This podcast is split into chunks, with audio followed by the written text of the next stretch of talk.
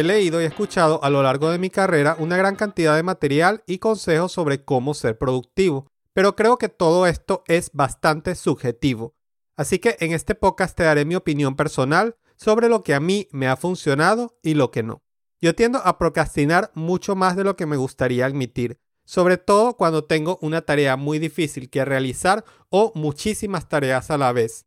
Y aquí Internet puede convertirse en un gran problema, ¿sabes? Sobre todo porque nosotros necesitamos Internet para trabajar. Así que de alguna forma Internet es nuestra herramienta de trabajo, pero también es nuestra principal distracción. Por ejemplo, recuerdo el otro día que abrí Facebook para publicar algo en el fanpage de Style y terminé viendo un video por unos 5 minutos hasta que caí en cuenta de que tenía que trabajar, así que fui y cerré la pestaña de Facebook. Luego me quedé un par de minutos tratando de recordar qué era lo que estaba intentando hacer en primer lugar, hasta que me sentí como un estúpido, volví a abrir Facebook y luego de ver tres videos diferentes y de cerrar y abrir Facebook una y otra vez, logré al fin ir directo al fanpage y publicar el post. Es por todo esto que uno de los lugares donde me siento más productivo es dentro de un avión en pleno vuelo. Salvo que haya turbulencia o estemos a punto de aterrizar, allí todo está en calma, no hay internet, no hay teléfono, nadie toca la puerta, no tengo amigos, no tengo pareja ni ninguna otra distracción. Solo somos mi MacBook y yo. Y en broma, el otro día iba a tuitear una propuesta para una nueva metodología de desarrollo llamada Flight Driven Development, escribes una prueba e intentas hacerla pasar antes de que el avión aterrice. Pero sabes qué? Estaba en pleno vuelo y no podía abrir ni usar Twitter, así que no me quedó de otra que seguir trabajando. Y es en serio, la última vez que viajé logré terminar tres features para el nuevo foro de Style, uno en cada vuelo. Pero por supuesto no todo el tiempo vamos a estar programando en un avión, así que hay que buscar maneras de ser más productivos en el espacio en el cual nos encontremos. Uno de los primeros consejos que puedo darte es que elimines al máximo las distracciones. A mí, por ejemplo, me encantan los videojuegos y hace un par de meses realmente quería comprarme un PlayStation 4, pero sabía que mi productividad se iba a ir a pique, puesto que yo trabajo desde casa y no iba a tener una manera segura de limitar las horas que pasara jugando. Por eso también decidí comprarme una MacBook en vez de un PC. Hace un tiempo un amigo me pedía consejo para su nueva lacto y su primera opción era un Alienware. Si yo tuviese un Alienware, nada más el diseño del alien y de la lacto como tal haría que me provoque de todo menos trabajar. Y a propósito de esto, aún así he pasado muchísimas horas jugando con mi MacBook.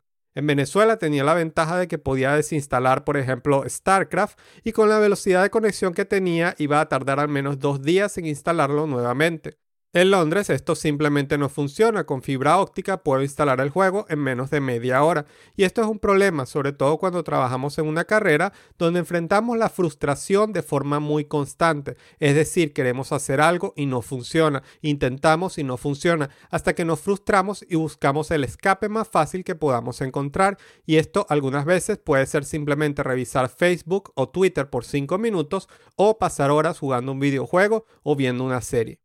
Así que la última vez que vi a mi amigo Ramón le entregué mi mouse, puesto que yo puedo trabajar con el trackpad, pero no puedo jugar StarCraft con el trackpad. Ya lo intenté y realmente no salió muy bien. Así que aquí tengo Battle.net instalado, pero ya llevo semanas sin jugar una partida. Podría comprar un nuevo mouse, pero ya tengo uno, así que no tendría sentido. Así que Ramón, si estás oyendo esto, por favor devuélveme mi mouse únicamente cuando esté listo el foro de Style. En fin, algo que también influye muchísimo son las costumbres. Cuando llevo varias semanas en rehabilitación, por decirlo de alguna manera, es decir, sin jugar videojuegos, tomo otras costumbres. Ahora, por ejemplo, edito videos, respondo emails o hablo con mi contador después del almuerzo. O simplemente decido descansar. Antes jugaba, entre comillas, algunas partidas. Así que otro consejo que puedo darte es que hagas todo lo posible por construir costumbres útiles. Por ejemplo, los últimos viernes he estado trabajando en mi podcast y esto es lo que me provoca hacer cada viernes. Los sábados suelo levantarme temprano, llevar mi MacBook a la sala y contribuir con el framework Laravel y esto es lo que me provoca hacer todos los sábados en la mañana. Y cuando termino de hacer el pull request, generalmente aprovecho de salir, etc. Estas pequeñas costumbres, como por ejemplo leer un libro cada vez que viajes en el underground o hacer Duolingo mientras disfrutas una taza de café, por las mañanas, por ejemplo, pueden llegar a ser muy útiles. Por ejemplo, yo he terminado varios libros de esta manera. Por último, debo decir que yo he intentado decenas de otras técnicas de productividad, incluyendo, por ejemplo, Pomodoro, trabajar media hora, jugar media hora, etc. Esto no me ha dado ningún tipo de resultados. Sin embargo, hay algo que me ha resultado muchísimo y es extremadamente útil, y es la planificación. Especialmente si es un día antes, por ejemplo, al finalizar tu jornada de trabajo o antes de irte a dormir, anota las tareas que tengas para el día siguiente y cuáles son importantes y cuáles son urgentes. Esto es especialmente importante cuando tienes muchas responsabilidades a tu cargo. Por ejemplo, yo en Style siempre tengo al menos 5 videos que grabar, tengo que dar soporte, contestar email, desarrollar la plataforma y un largo etcétera. Antes intentaba mantener todo en mi mente e intentaba hacer todo a la vez. Ahora uso Siri para crear pequeños recordatorios, anoto las tareas ya sea en el app de notas, en una libreta, en Evernote, Trello, donde sea. Lo importante es que las mantenga escritas. Y esta es una actividad que suelo hacer para terminar mi jornada laboral. Así realmente me siento desconectado del trabajo, puesto que aún tengo tareas para el día siguiente, pero ya no necesito recordarlas sino hasta el día siguiente. Y el día siguiente es mucho más fácil comenzar a trabajar teniendo una lista de prioridades en vez de ir del timbo al tambo sin saber qué hacer, o peor aún, tratar de hacer multitasking, lo que suele traducirse en hacer 10 tareas a la vez y no completar ninguna. Y aunque tengas una larga lista de tareas, poder tachar al menos una te hará sentir bien y te pondrá en el humor adecuado para querer completar otra y así sucesivamente. También resulta mucho más fácil clasificarlas porque, por ejemplo, aunque tenga 10 videos que grabar, ya sé cuáles son urgentes o cuáles no, dependiendo de lo que hemos ido publicando en style.net o lo que más me han solicitado, etc. Así que las ideas de cursos o videos que no son tan importantes o tan urgentes en este momento Puedo dejarlas para luego, pero no las olvido porque las tengo anotadas. Entonces, vamos a hacer un resumen antes de terminar este podcast. Primero que nada, aléjate lo más posible de las distracciones, sobre todo aquellas que no puedas controlar y sobre todo si como yo trabajas desde casa o por tu propia cuenta. Crea costumbres en lo posible, por ejemplo, responder los emails a una hora, comienza a programar a otra hora, estudia a otra hora y así sucesivamente. A tu mente le será mucho más fácil comenzar y culminar una actividad si ya está acostumbrada a ella. Tercero, organiza las tareas que tienes que hacer en el día y hazlo preferiblemente un día anterior, por ejemplo, antes de finalizar la jornada del día anterior.